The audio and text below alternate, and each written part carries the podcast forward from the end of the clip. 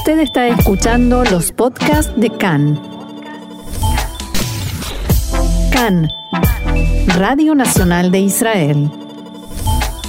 Seguimos con otro tema, aunque todavía en la guerra en eh, Ucrania, en medio de la creciente violencia allí que captura la atención del mundo, corresponsales de prestigiosos medios occidentales han irritado a las audiencias árabes y de Medio Oriente por sus observaciones racistas. Los comentarios incluían manifestaciones de empatía hacia las víctimas ucranianas y de consternación ante las imágenes, porque estas personas tienen aspecto más, entre comillas, europeos y son más, entre comillas de nuevo, civilizadas que las víctimas de guerras en el Medio Oriente. Vamos a ampliar sobre este tema. Efectivamente, Marcelo, y vamos a usar muchas comillas para citar estas frases, porque en amplias zonas de Medio Oriente están furiosos por la tremenda cobertura de la guerra de Putin en los medios de comunicación. Cuando los iraquíes y los afganos huyeron a Europa, dicen, lo llamaron la crisis de los inmigrantes. A los rubios de ojos azules de Ucrania, todo el mundo los abraza. Y quienes están especialmente indignados son los sirios. ¿Dónde estaba el mundo, dicen, cuando Putin bombardeaba Siria y mataba a decenas de miles de civiles? El 27 de febrero, apenas comenzado este, este conflicto, el tuitero sirio Ward Furati 88 difundió un hilo que recopilaba comentarios racistas y discriminatorios que habían hecho hasta ese día corresponsales de medios internacionales de todo el mundo al cubrir el conflicto, que tuvo muchísima repercusión, más de 11.500 retweets, más de 1.500 veces fue citado y 41.300 me gusta ese día. En su invitación a leer los comentarios, la introducción decía, ¿Eres musulmán o del Medio Oriente o África y te preguntas por qué se percibe nuestra sangre como agua que inunda el mundo? Es más, el agua le importa a organizaciones ambientalistas que tratan de impedir que se desperdicie. Empezó por el comentario, citando un comentario de un veterano corresponsal de CBS, Chris Dagata, en el que también expresaba su empatía hacia el pueblo ucraniano, que, según dijo, es gente más europea que la de Irak y Afganistán, y destacaba que Ucrania ha sido relativamente pacífica a lo largo de la historia, a diferencia de Irak. But this isn't a place, with all due respect, um, you know, like Iraq or Afghanistan that has seen conflict raging for decades. You know, this is a no es un lugar, con el debido respeto, ya saben, como Irak o Afganistán, donde las guerras se han prolongado durante décadas. Es un área relativamente civilizada, relativamente europea. Incluso esas palabras debo elegirlas con cuidado. Kiev es una ciudad donde no esperarías que pase algo así o tendrías la esperanza de que no sucediera. Menos mal que eligió las palabras con cuidado, ¿no? Sí, menos mal, sí. Se perdió una gran oportunidad para quedarse callado. Después de estos comentarios, piratas informáticos tomaron temporalmente el control del sitio web de CBS y publicaron mensajes elogiando la civilización iraquí. Una de ellas decía, eh, llegó Irak, luego vino la historia, y al día siguiente, después de que se generó una gran reacción en la red, Dagata se vio obligado a disculparse por el comentario y dijo que fue una desafortunada elección de palabras.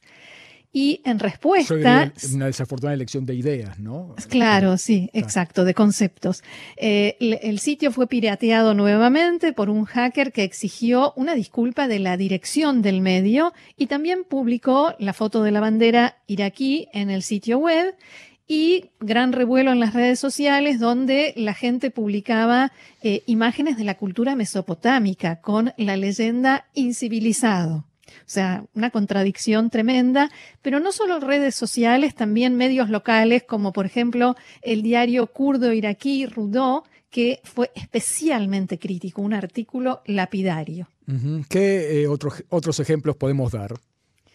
no son eh, mucho más eh, agradables. volvamos al hilo de Twitter de, de arroba ward88, que cita también a David Sakvarelidze, ex fiscal general adjunto ucraniano que daba declaraciones a la BBC eh, y que se emocionó en medio del reportaje y dijo lo siguiente. abro comillas.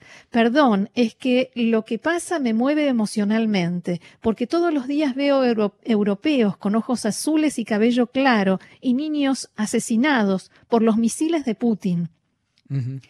El periodista francés, sí, Philippe Corb, del canal de televisión BFM, comparaba también la llegada de los refugiados de Ucrania con los refugiados sirios y dijo, no estamos hablando aquí de sirios que huyen de los bombardeos del régimen sirio respaldado por Putin. Estamos hablando de europeos que se van en autos que se parecen a los nuestros para salvar sus vidas. El presentador de Al Jazeera en inglés, Peter Dobby, que comentó sobre la aglomeración de gente que trataba de subirse a un tren y escapar de la guerra en Ucrania, dijo, lo contundente es, miren la ropa, no es gente que trata de escapar de países de Medio Oriente y África. Parecen cualquier familia europea que vive al lado tuyo.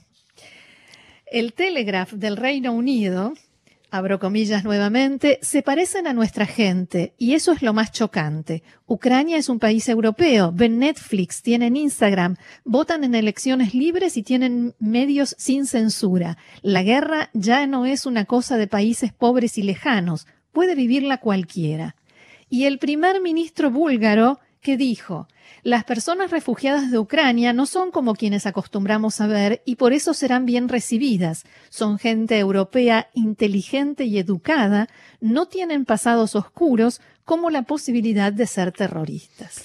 Todo esto, Roxana, es especialmente doloroso para los sirios, que también fueron atacados por las fuerzas de Putin. Así es. Eh, para los sirios esta desigualdad en la cobertura de los medios es particularmente dolorosa porque Rusia también atacó y de una manera implacable a la población siria en 2015, después de cuatro años de guerra civil y en una fase en la que el dictador Bashar al-Assad parecía estar colapsando.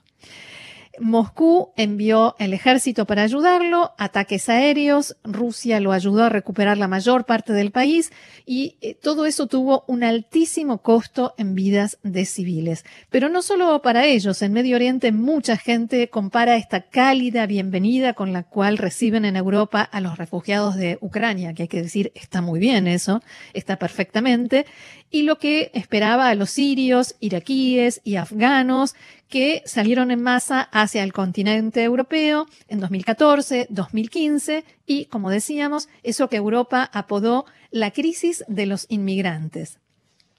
Siad Majed, profesor de Ciencias Políticas en la Universidad Americana de París, dice que la forma diferente en que los medios de comunicación mundiales cubren la guerra en Ucrania expone la deshumanización de los refugiados de Medio Oriente abro comillas nuevamente, podemos entender que los ucranianos son europeos y que el recuerdo de una guerra en Europa puede evocar muchas emociones, pero cuando escuchamos a, cientos, a ciertos periodistas y analistas que hablan en términos tales como personas como nosotros, ello implica que los que vienen de Siria, Irak, Afganistán o África no son como ellos. Y yo recordaba, Marcelo, eh, recabando toda esta información, el caso de Aylan Kurdi, el niño kurdo sirio que apareció muerto en una playa en Turquía y que provocó una gran conmoción. Y recuerdo un periodista español con el que yo trabajaba que dijo algo así como, nunca habíamos visto una imagen así.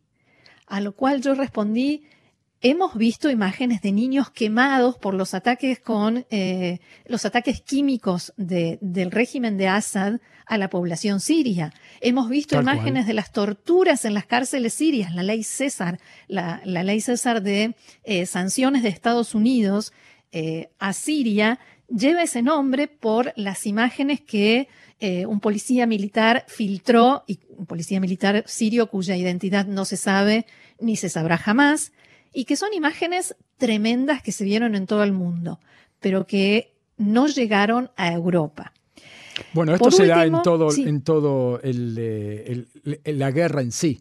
O sea, eh, los eh, norteamericanos y todo Occidente están unidos como no lo estuvieron en ninguna de las guerras de Medio Oriente. Y no nos olvidemos que tenemos guerra en Yemen también. Así que, ¿qué se puede esperar de los periodistas? ¿no? Claro, pero, pero no es solamente estar unidos, sino también dónde poner el foco y a qué eh, prestar también atención. ¿Alguien sabe, por ejemplo, que este sábado hubo un, atentado en Pakistán, un atentado del de, Estado Islámico en el que murieron 62 personas por civiles en una mezquita? O sea, es ese desequilibrio en la información lo que a los que están del otro lado les duele. Obviamente. A los, que quedan del lado de los eh, no reflejados en los medios. Por último, una cuenta de Instagram que se llama Adila, que normalmente se dedica a comentarios humorísticos sobre noticias de personajes famosos, hizo un paréntesis esta semana para condenar lo que denominó racismo de los medios globales abro comillas por última vez, los medios de Occidente afirman que defienden los derechos humanos y la democracia, cuando en la práctica son ignorantes, racistas e incapaces de ver más allá de sus narices, cierro comillas.